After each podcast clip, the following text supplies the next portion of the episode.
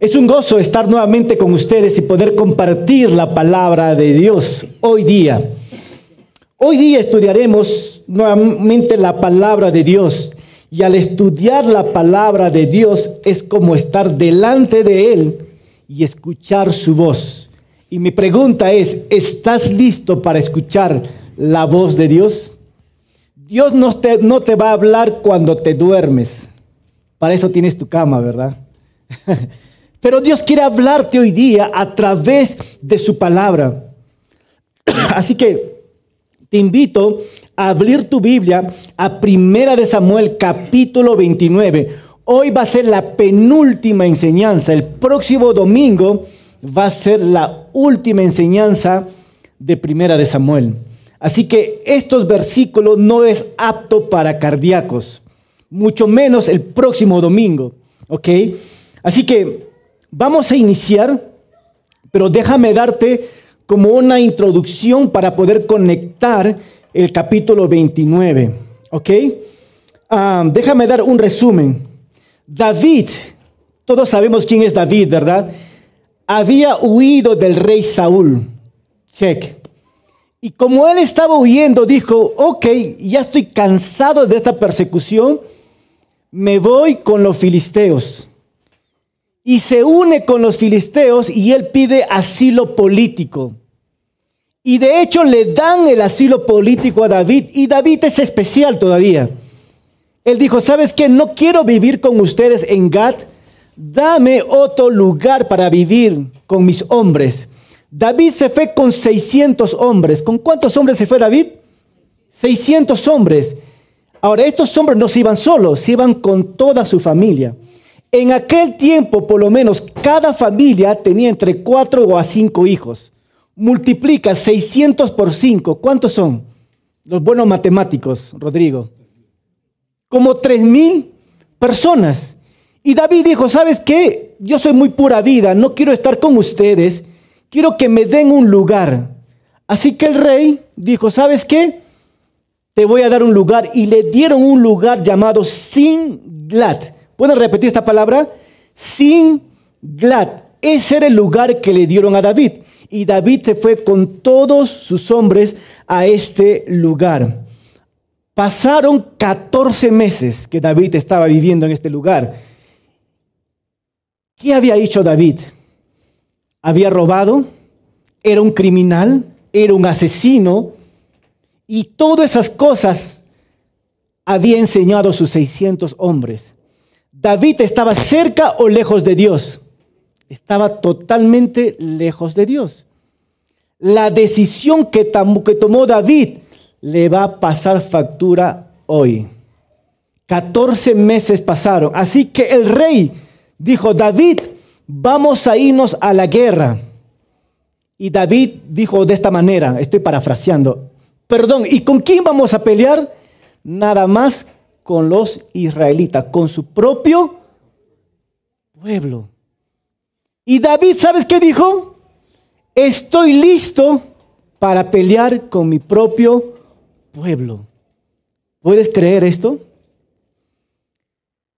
Y el tema de mi enseñanza es esto. David está perdido. ¿Qué piensan ustedes?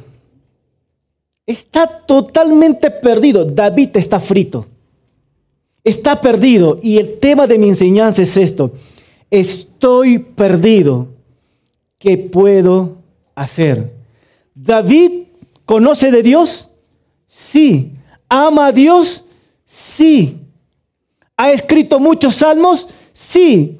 ¿Vino a la iglesia? Es un decir, sí. En pocas palabras, tú puedes estar sentado aquí y estar totalmente lejos de Dios, perdido. Y esta enseñanza es para ti. Mira lo que dice. Así que mi tema es esto, estoy perdido, ¿qué puedo hacer? Estar perdido, checa esto, es haberse alejado y no poder encontrar el camino de regreso. Es como que un niño se ha perdido cuando se ha alejado demasiado de sus hijos y no puede encontrar a sus padres y está por todos lados. Así somos los seres humanos que estamos perdidos espiritualmente porque nos hemos alejado de Dios y no sabemos cómo volver. Si esto es tu caso o no es tu caso, hoy Dios quiere hablarte en su palabra. Así que tengo tres observaciones que me van a ayudar a direccionar este mensaje. ¿Estás listo? ¿Cuál es el tema? Estoy perdido. ¿Qué puedo hacer? Estoy perdido. ¿Qué puedo hacer? Sin un propósito. Y David no va a tener un propósito. Número dos, estoy perdido por mis malas decisiones. Y vamos a, ver que la decisión que tomó David le va a pasar factura. Y por último, estoy perdido. Señor, si estoy perdido, quiero encontrar tu dirección. Pero la única dirección que podemos encontrar es en quién? En Dios. Nada más. No vas a poder encontrar con tu familia, con tu esposo, con tus amigos, ni con tu jefe, solamente en Dios. Ahí vamos a encontrar la dirección. ¿Me acompañas con una oración? Amado Padre, te damos gracias por las verdades eternas que vamos a encontrar hoy en tu palabra. Queremos vivir en comunión contigo, Padre, y queremos escuchar tu, tu voz. Háblanos, Señor. Si estamos a punto de tomar malas decisiones, si ya estamos perdidos, enséñanos en tu palabra qué hacer y danos esa guía y esa dirección. Bendícenos, Padre, te lo pedimos en tu santo nombre. Y todos decimos, amén, amén. ¿Cuántos de ustedes han visto la película El Titanic? ¿Cuántos de ustedes? ¿Cuántos, románticos hay acá? Por no decir carnales. es una broma. Y yo vi el Titanic, me quedé enamorado. Pero estaba viendo solo y miraba hacia el costado. ¿A quién lo enamoro? Estaba soltero todavía. Me hizo llorar este chico Jack. Cuando dijo, voy a morir por ti. La chica, no muera. Y todo eso, ¿verdad? Ustedes saben la historia sobre el Titanic. Pero se hizo esta película, pero en la vida real se hizo la presentación de este inmenso barco. Y una persona muy inteligente se acercó al capitán a darle un consejo. Quiero darte un consejo, le dijo. Si tú vas con este barco, las olas del mar y el hielo te van a hacer hundir el barco.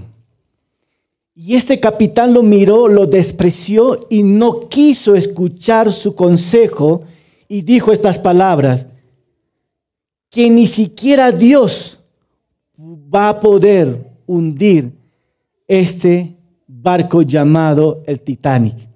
Y todos sabemos que la historia. No recibió qué? El consejo. Y lo que vamos a ver nosotros aquí, que David tomó decisiones, no quiso escuchar los consejos. David ya está 14 meses aquí, ahí, perdón, en el, déjame poner el tiempo, perdón, ahora sí. David está 14 meses con los filisteos. El rey Aquís le ha tomado, le ha dado el asilo político ha formado esta alianza y ahora esta alianza le va a cobrar una factura. Mira, el beneficio de servir al hombre trae consecuencia, pero el beneficio de servir a Dios trae gozo. Y eso es lo que va a traer con, con David. Todo lo que está en oferta no piensas que es un buen beneficio. Yo recuerdo cuando, cuando yo fui a comprar este, una, una camisa en oferta, y voy a decir el nombre de la tienda, en Saga, allí en Lima, y decía, en oferta, pero sin devolución. ¿Qué quiere decir con esto? Que si tú compras, ya no puedes hacer el cambio. Y yo que vi barato, bonito, y regresé a mi casa, me puse, me estiré y se me rompió todo esto. Me perdí todo. No todo lo que está en oferta, en oferta trae beneficio. Y como era de suponer, tarde o temprano los filisteos se iban a enfrentar con quién? Con el pueblo de Israel. ¿Y a quién crees que iban a llamar a la batalla? A David y a sus 600 hombres. En estos momentos, en este momento, en este lugar, David nunca pensó que se iba a enfrentar con su propio pueblo, con el pueblo de Dios. David nunca se imaginó que iba a luchar contra Saúl, el rey, pero también con su causa. ¿Quién era su causa? Jonathan. Jonathan era su yunta, su uña y mugre, su pata, su causa. Pero mira, está en esta posición para luchar y matar a quién? A ellos, a su propio pueblo. Pero me encanta, mientras que el hombre tiene su plan, Dios tiene que hacer algo. Y vamos a ver que Dios va a intervenir y va a utilizar estos comandantes para que estas cosas no sucedan en la vida de David. Y así es Dios con nosotros. Y quiero que tú notes esta historia en los siguientes versículos. Vamos a leer el capítulo 29, versículos.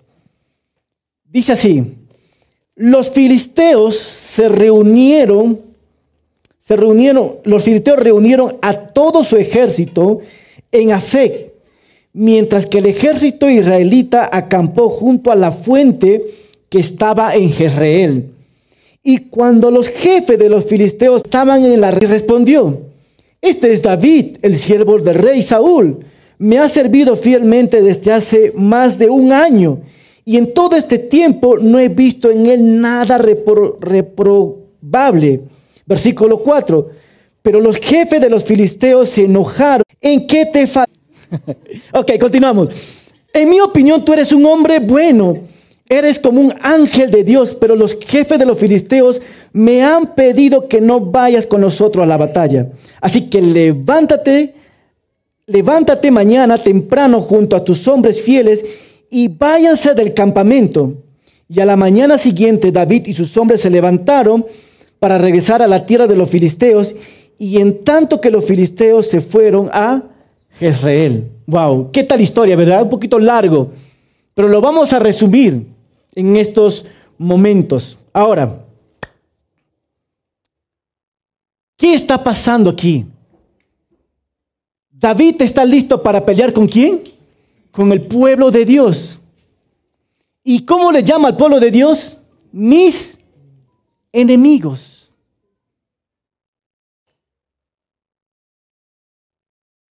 La primera observación que quiero mostrarte es esto. Estoy perdido sin propósito. David está perdido, no tiene dirección, no tiene propósito, depende de un rey, no tiene un lugar, el lugar es prestado, no tiene una relación con Dios.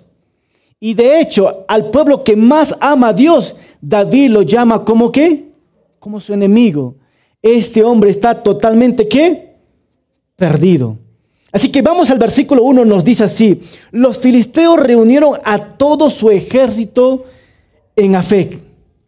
Los filisteos, los enemigos de Dios. Estos enemigos dicen, vamos a hacer la segunda guerra mundial.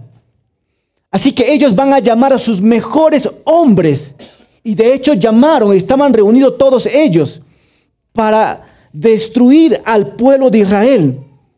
Pero quiero que presten atención en algo muy importante. Mientras que el ejército israelita acampó junto, dice, a la fuente que está en Jezreel, un poquito más al sur y el otro un poquito más al norte. Y fíjate el versículo 2, dice así, y cuando los jefes de los filisteos pasaron revista a sus compañías, píntalo esta pintura, pinta esta foto así. Están pasando los, los jefes por ahí. Y pasan revisión de 100, ¿cuántas personas hay acá? Acá hay 100, ¿cuánto hay acá? Acá hay mil. Oye, ¿y quién está atrás? Y se van a ver todos ellos. ¿Y a quién cree que encuentran? A las tropas, a los 600 hombres. ¿De quién? De David. Y, cada, y quiero imaginar así, y cada uno se miraba a los ojos diciendo, ¿y este chocolate quién es? ¿Esta persona quién es? Imagínate la cara de David pasando vergüenza. Porque ahí lo están, ¿qué? Despreciando a quién? A David. ¿Y este quién es? Está diciendo. ¿Y qué más podemos ver nosotros aquí? Estos filisteos están listos una vez más para una batalla, para una segunda guerra mundial, digamos, con el pueblo de Israel. Y ustedes se preguntarán, pastor, pero ¿quiénes son estos filisteos? En el tiempo de Moisés, el Señor le dijo, ¿sabes qué? Vas a luchar contra los filisteos. Y quiero que dos hombres te levanten la mano. Mientras que levanten la mano, tú vas ganando la batalla. Bajas, ellos van ganando. Pasaron mucho tiempo. Samuel le dijo a Saúl, ¿sabes qué? A Dios no le agrada a los filisteos. Quiero que los mates a todos. ¿Y qué hicieron ellos? No lo hicieron. Perdón, Vamos avanzando, si no me va a ganar el tiempo. Los filisteos era un pueblo dividido con, con cinco regiones. Era un pueblo que eh, eh, eh, tú puedes leer en Josué 13, versículo 3, que estaba dividido con cinco, Ecrón, Asdod, Ascalón, Gaza y Gad. Todos esos cinco tenían cada uno un príncipe. Y dentro de esos cinco príncipes eligían un rey. Pero decisiones se tomaban en mayoría, como lo hacen en Cusco, ¿no? Con la masa. Si la masa dice algo, eso se cumple, ¿verdad? Pero igual era en aquel tiempo. Y ellos decidieron y van a decidir que no quieren que a David y a sus soldados. Pero mira, fíjate en el versículo 3. Entonces los jefes, de, los jefes filisteos dijeron, ¿y estos hebreos, hebreos qué hacen aquí? No, estos hombres, estos príncipes no quisieron al rey David. Pero ¿sabes quién va a defender al rey David? El rey que Aquís, por no, por no decir aquí, el rey Aquís respondió, este es David, el siervo del rey Saúl, me ha servido fielmente desde hace, ¿qué dice? Más de un, más de un año. Un paréntesis. Aquís miraba a David como un siervo fiel, ¿verdad? La pregunta era, fiel como fiel? Y de hecho le dice, eres como un ángel de Dios. Pero continúa la historia. ¿Qué más podemos ver nosotros aquí, no? Aquí realmente confiaba en David, versículo 4. Se acercaron estos jefes, estos príncipes. Mientras que aquí Aquí el rey trataba de, de proteger a David. Los príncipes ya tomaron sus propias decisiones. ¿Y cuál fue la decisión? No queremos a quién? A David. Pero si él es buena gente, él es un ángel. ¿Y cuál fue la respuesta? No queremos a David. ¿Y por qué? Porque si David va con nosotros, a lo mejor nos saca la vuelta en vez de luchar contra su pueblo, va a salir a favor de su pueblo. Y mejor hay que prevenir, dijeron ellos. ¿Y qué hacemos con David? Fácil, dijeron ellos. Mándale a su casa. Pero no, mándale a su casa. Y eso es lo que hicieron con David.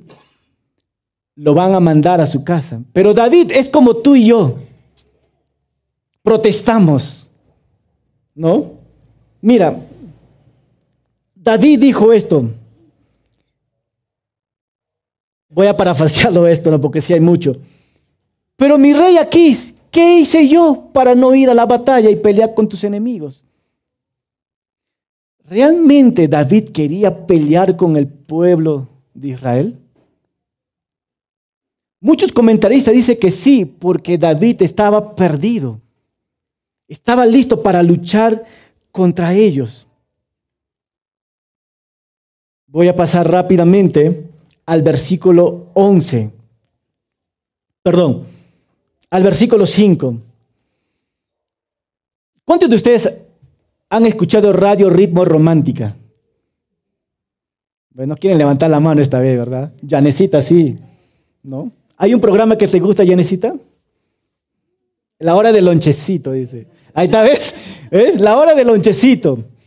Pero David era famoso también por una de las canciones que a las mujeres les encantaba. ¿Cómo dice? Saúl mató a quién? A los miles. ¿Y David mató qué? A los diez mil. Y las mujeres les encantaba esta canción. Y David era famoso por esto. Tanto que es famoso que le hicieron recordar los mismos filisteos. No, no, no, no. Pues, este hombre es guerrero. Y de hecho, tiene una canción brutal. Tiene una canción que se ganó el disco de oro.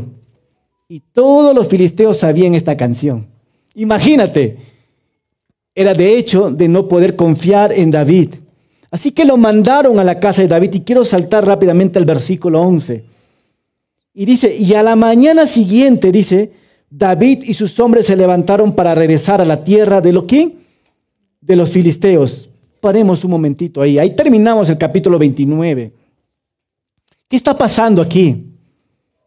David se va desilusionado le mandan para su casa como un pequeño niño. No, David, get out, salte de acá. Él con sus 600 hombres, cabizbajos, van a viajar tres días y está molesto David con sus hombres. Eso es lo que tú y yo estamos viendo en el panorama. Pero ¿sabes qué es lo que está viendo Dios con sus propios ojos? De una manera diferente. Y quiero que, no quiero que veas con los ojos de David ni de los hombres, quiero que veas con los ojos de Dios. ¿Sabe lo que está pasando aquí? Hay una palabra clave, misericordia. Misericordia. ¿Y sabes por qué? Primeramente, el corazón de David está en una mala posición. No está cerca de Dios. Él se alejó completamente de él. Y de hecho no había ni relación con Dios. Pero Dios va a tener misericordia de este hombre. David está sin dirección. Pero una vez más quiero decir, Dios tiene que intervenir en esta situación. Y de hecho, Dios ya ha intervenido en esta situación. ¿Sabes por qué? Dios ha movido las piezas para que los comandantes lo votaran a David, aunque David no entendiese en ese momento. ¿No es eso una misericordia de Dios? Y te voy a decir por qué, porque el capítulo 30 que se viene me vas a dar la razón.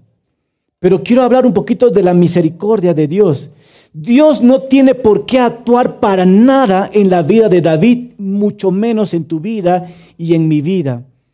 Pero Él lo hace por misericordia.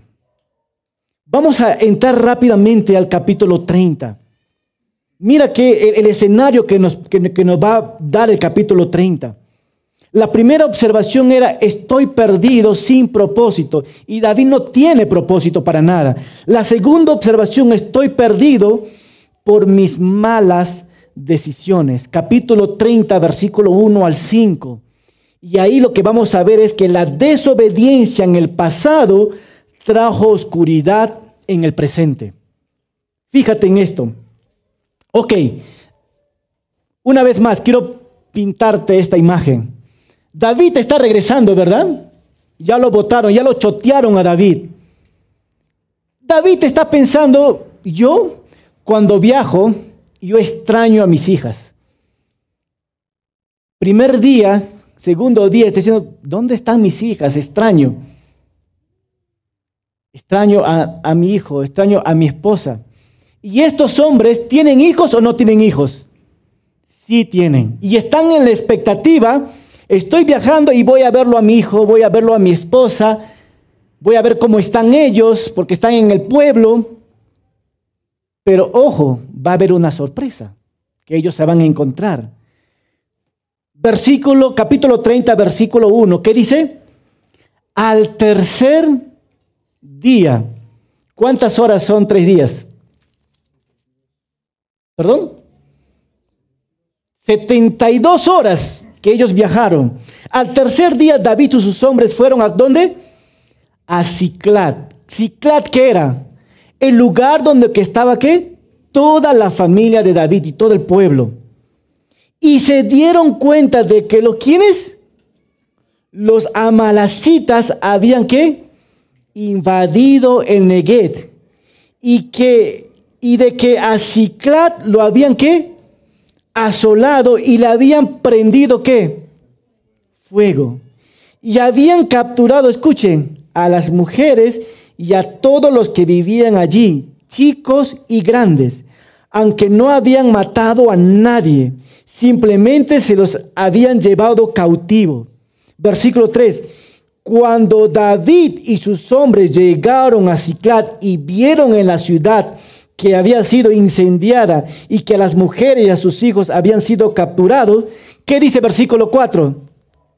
Se pusieron tan felices. Así dice. Se pusieron tan tristes que lloraron en voz a cuello hasta que se cansaron. Pregunta, ¿alguna vez lloraste hasta que te cansaste? todos los días. Dice, lloraron con voz a cuello. ¿Sabes qué significa con voz? Lloraron con voz a cuello. ¿Sabes qué significa? Que cuando una persona o un hombre viene a tu pecho, está diciendo que ya no tiene fuerza, ya no puede dar voz a cuello. Así está. Y lloraron así hasta el cansancio, y ya no podía, ya no había lágrimas, está diciendo. Yo creo que las mujeres lloran más que los hombres, ¿verdad? Y, los hombres lloraron, lloramos más de amargura que de tristeza, ¿verdad? Pero aquí lo que, lo que notamos que estos hombres lloraron hasta el cansancio, versículo 5. Entre las cautivas estaban las dos mujeres de David, es decir, Ahinoam, la jezreelita, y Abigail, la viuda de Nabal. Wow. Pregunta. ¿Qué hubiera pasado si David hubiera ido a la guerra? ¿Qué hubiera pasado en su familia? ¿Se dan cuenta? Si David hubiera ido a la guerra, su familia, por ejemplo, la guerra hubiera durado como tres, cuatro meses. En tres días, ¿qué estaba pasando en su ciudad? Habían saqueado todo, habían quemado, habían llevado a sus hijos y sus mujeres. ¿Y qué hubiera pasado que después de tres meses hubiera regresado David? ¿No hubiera encontrado qué? Una vez más, ¿ustedes no ven ahí la mano de Dios? ¿No ven ustedes la misericordia de Dios ahí? Pero fíjate en esto. Estoy perdido por mis malas decisiones. David tomó malas, malas decisiones. ¿Cuántos de nosotros hemos tomado malas decisiones en nuestras vidas? Yo he tomado malas decisiones y estoy seguro que tú también tomaste malas decisiones y la consecuencia de tus malas decisiones te pasa factura en el futuro. Y eso es lo que va a pasar, lo que está pasando con David. La primera pregunta es, ¿qué hace David en este lugar? Por su mala decisión. David debería estar con el pueblo de Israel. ¿Qué hacía con los filisteos? Mala decisión, ¿verdad? Y eso es lo que David está haciendo, tomó malas decisiones. Pero ¿qué más podemos ver nosotros aquí? El versículo 6. Y el versículo 6 es muy clave para la vida de David, pero también puede ser clave para tu vida. Y el versículo 6 es la tercera observación. Si estás perdido, tú puedes encontrar dirección en Dios. Tú puedes encontrar dirección en Dios. Versículo 6, mira qué dice. David, ¿qué dice? Se angustió. Pastor, ¿qué significa la palabra angustiar? En, términos de nuestros tiempos, David entró en depre. Ustedes me entienden qué significa eso, ¿no? David está en depre, en depresión pues. Está deprimido David. Fíjate en esto. David se deprimió porque todo el pueblo quería que apedrearlo.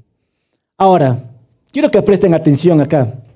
Cuando dicen apedrearlo, no están diciendo que van a agarrar un, una piedra chiquitito y se la van a tirar a David así. No, están hablando de una piedra de un kilo por lo menos, listo para qué? Para jugar con David, no, para matarlo a quién? A David. David está así. David se angustió porque todo el pueblo quería apedrearlo, pues le dolía haber perdido a quienes? A sus hijas y a sus madres. ¿Qué puedes hacer tú por tu hijo si alguien te lo roba? Ponte a pensar por un momento que a tu hijo, tu único hijo que tienes ahí, te lo llevan y no lo encuentras. Como madre, ¿qué estás dispuesto a hacer?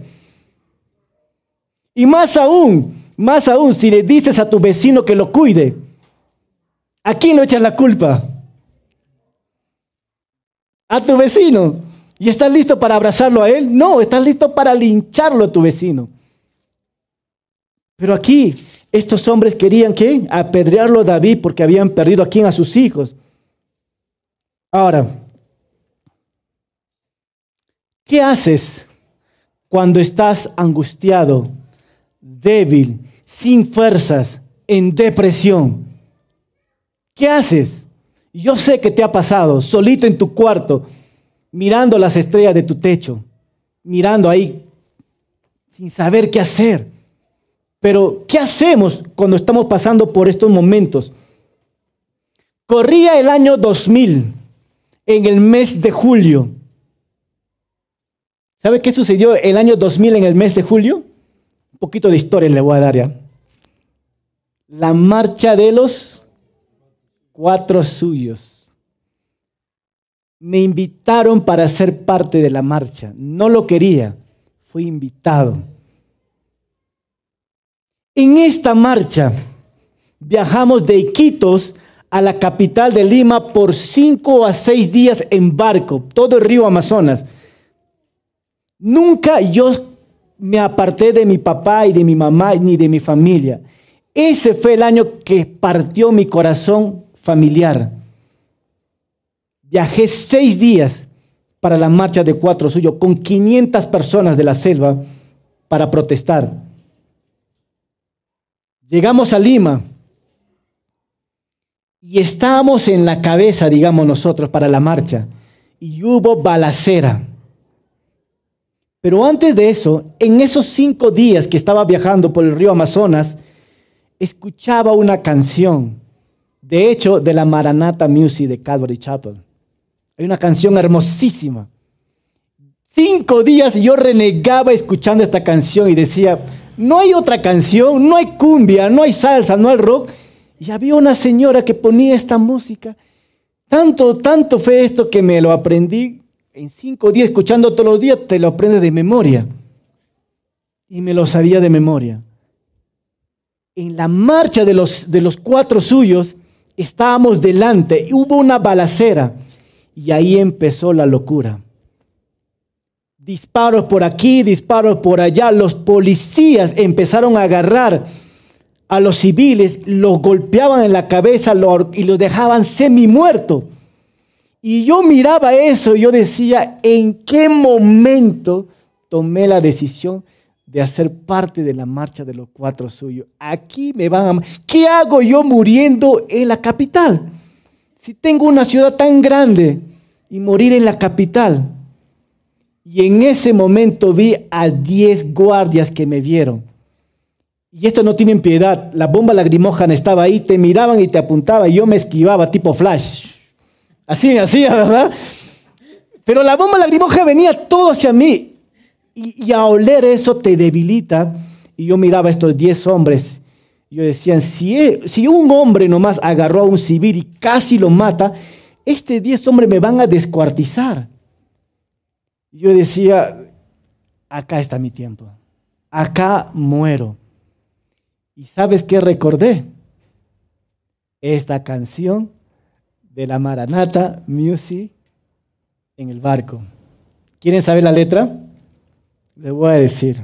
Dice, no soy bueno cantando, pero esta canción dice así, eres mi protector, llenas mi corazón con cántico de liberación, de angustia me guardarás confiaré en ti, confiaré en ti.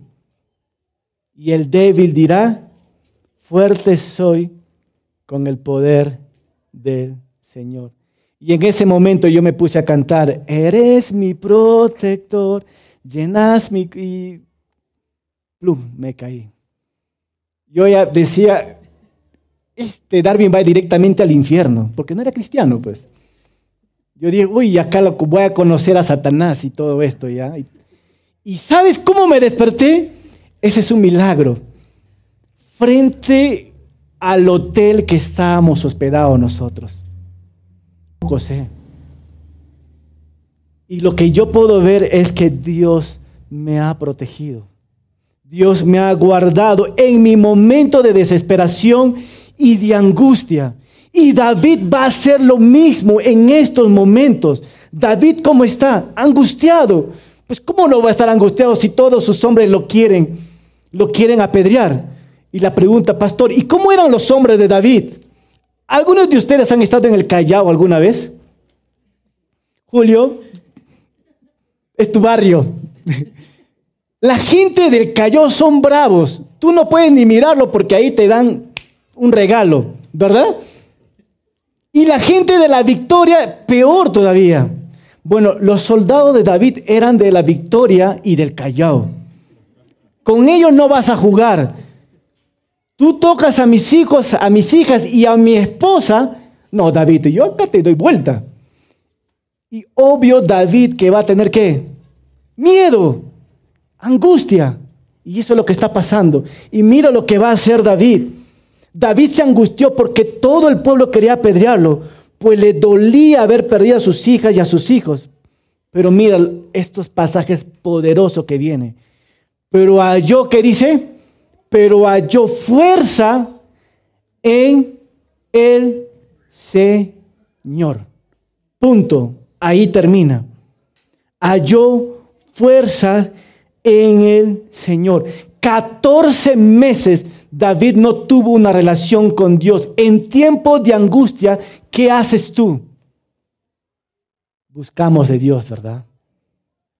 Y eso es lo que hizo David. 14 meses pasaron y una situación grande para que lo que David estaba mirando así empiece a mirar hacia arriba.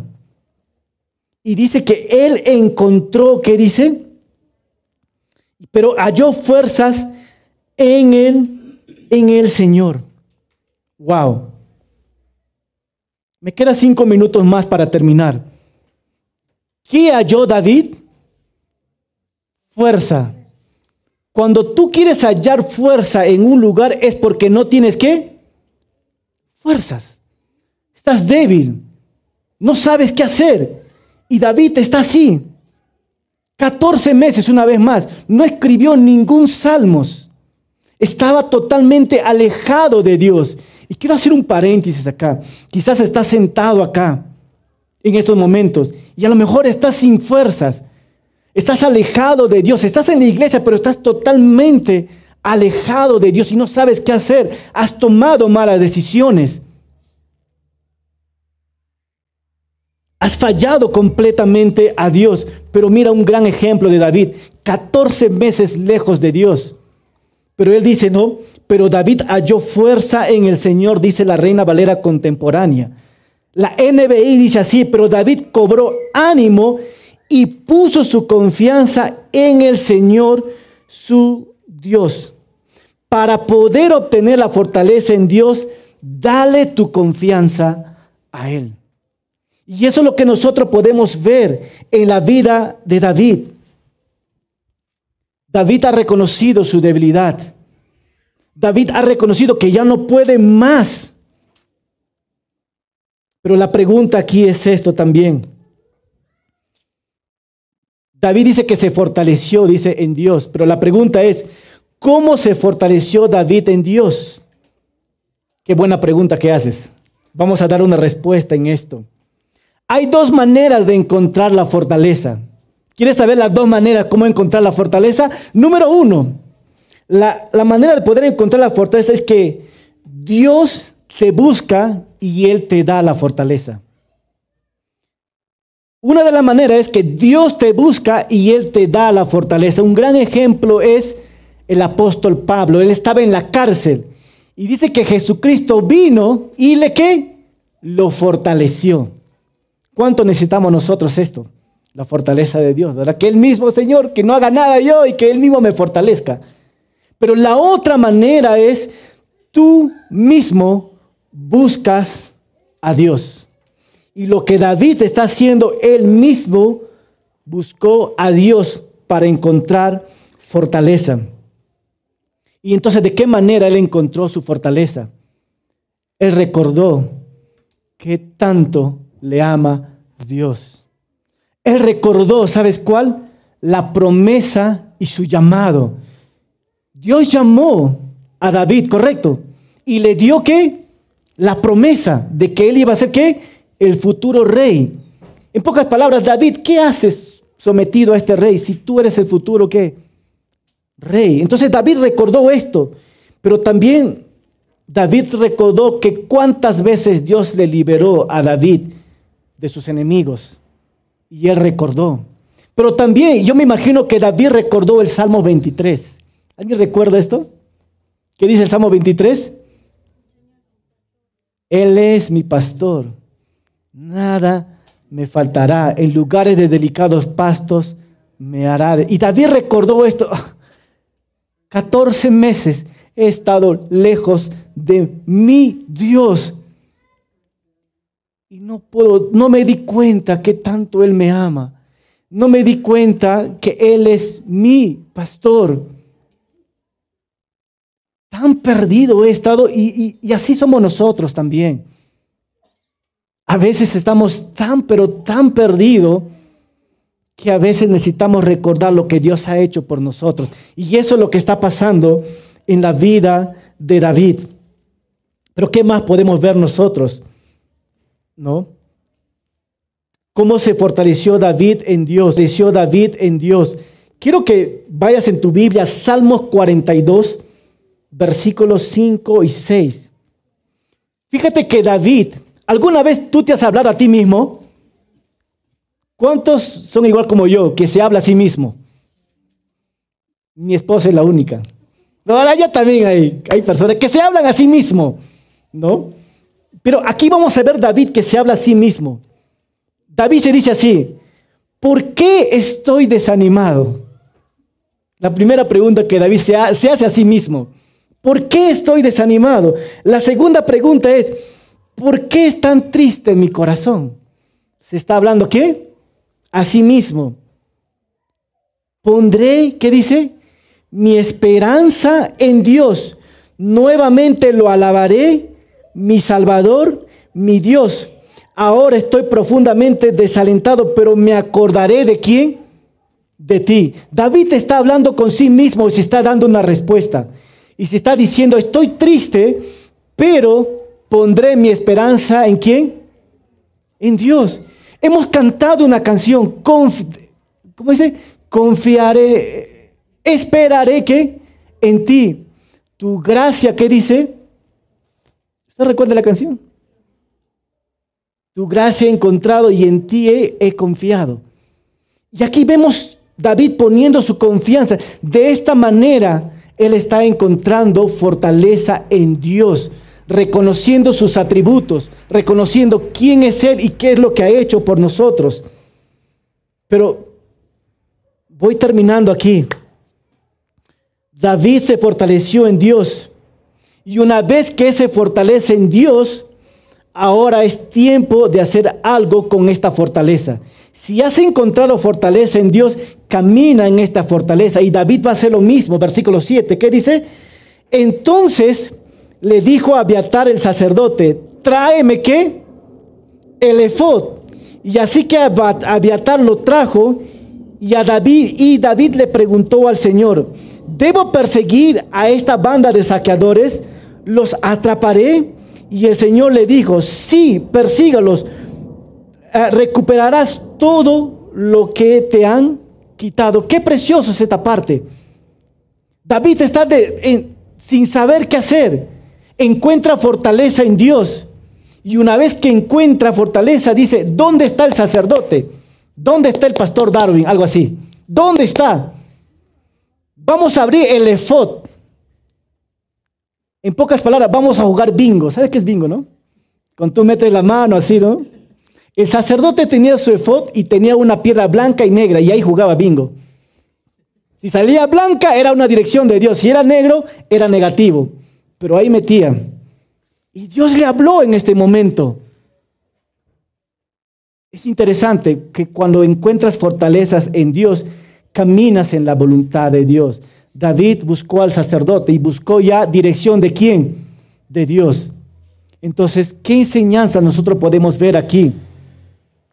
Y aquí están las aplicaciones finales. Estoy perdido. ¿Qué puedo hacer? Escucha, si estás perdido y no sabes qué hacer, solo Dios puede darte qué? La dirección. Primera de Crónicas 16, 11 nos dice así, buscad a Jehová y su poder, buscad su rostro, ¿qué dice? Continuamente. Ahí está, buscad su rostro. ¿Dónde encontramos el rostro de Dios? En su palabra. Busque, busca su rostro de Dios en su palabra y busca su poder. Dios el momento de entregar nuestras vidas a Él, su Espíritu vino a morar en nosotros y dice, no entristezcáis, ¿qué dice? Al Espíritu. El poder de Dios está también en su Espíritu que mora dentro de nosotros. Avivamos el Espíritu también. Pero nuevamente, estoy perdido, ¿qué puedo hacer? Escucha hermano, Jesús vino a buscar y a, salvar a los que están, ¿qué? perdidos. Lucas 19, 11. Jesús contó tres historias para explicar y hablar sobre la perdición. ¿Ustedes recuerdan la oveja qué? Perdida es uno. La moneda perdida. Y el tercero, el hijo perdido. Tres historias para hablar sobre la búsqueda intensa y el otro es de regreso a Él. Entonces la pregunta para nosotros que podemos ver en esta enseñanza es, ¿qué pierdo cuando estoy espiritualmente perdido? ¿Quieres saber? ¿Pierdes tu dirección? ¿No tienes propósito? ¿Pierdes tu felicidad o tu gozo? ¿Pierdes tu familia? Y pierdes tu relación con Dios. Wow, eso es mucho, ¿verdad? Es muchísimo. Pero ¿qué hacemos entonces? Dos cosas. Llama y confía. Una vez que llama y, pero ¿a quién llamamos? ¿Y en quién confiamos? Y aquí está. Salmo 50, 15, puedes ver en las pantallas. Salmo 50, 15 dice así, llámame cuando tengas problemas. ¿Cuántos aquí tienen problemas? Yo tengo el, teléfono del Señor. Tengo su celular. Directo. ¿Lo quieres? Aquí está, pues. Anota ahí. 5015. Salmo 50, 15. Llámame cuando tengas problemas. Y el Señor dice, y yo, yo te rescataré. Y me encanta esta parte. Y tú me darás qué? la gloria. ¡Wow! Es impresionante. Por, ¿sabes, ¿Sabes quién es el centro de, de este pasaje? Ni siquiera eres tú. Es el Señor glorificando su nombre. Proverbios 3, versículos 5 y 6. ¿Qué dice así? ¿Qué dice? Confía en el Señor con todo tu corazón. Ahí está la confianza. No dependas de tu propio entendimiento. Busca su voluntad en todo lo que hagas y Él te mostrará que el camino a tomar. Tengo dos minutos para cerrar y quiero invitar a los músicos ahora. ¿Qué tan perdido estás en esos momentos, hombre y mujer? Y yo estoy seguro que los hombres sacan el pecho para decir, pastor, yo no estoy perdido, yo estoy bien parado, mentiroso sabes que en lo profundo de tu corazón estás perdido, estás sin esperanza, estás sin propósito. has tomado malas decisiones. Y de hecho estás pagando la consecuencia de tus malas decisiones. Y la pregunta es, ¿quieres seguir así? Pastor, nadie sabe, nadie sabe este secreto. Pero yo te voy a decir una cosa, Dios sí sabe todo tu secreto.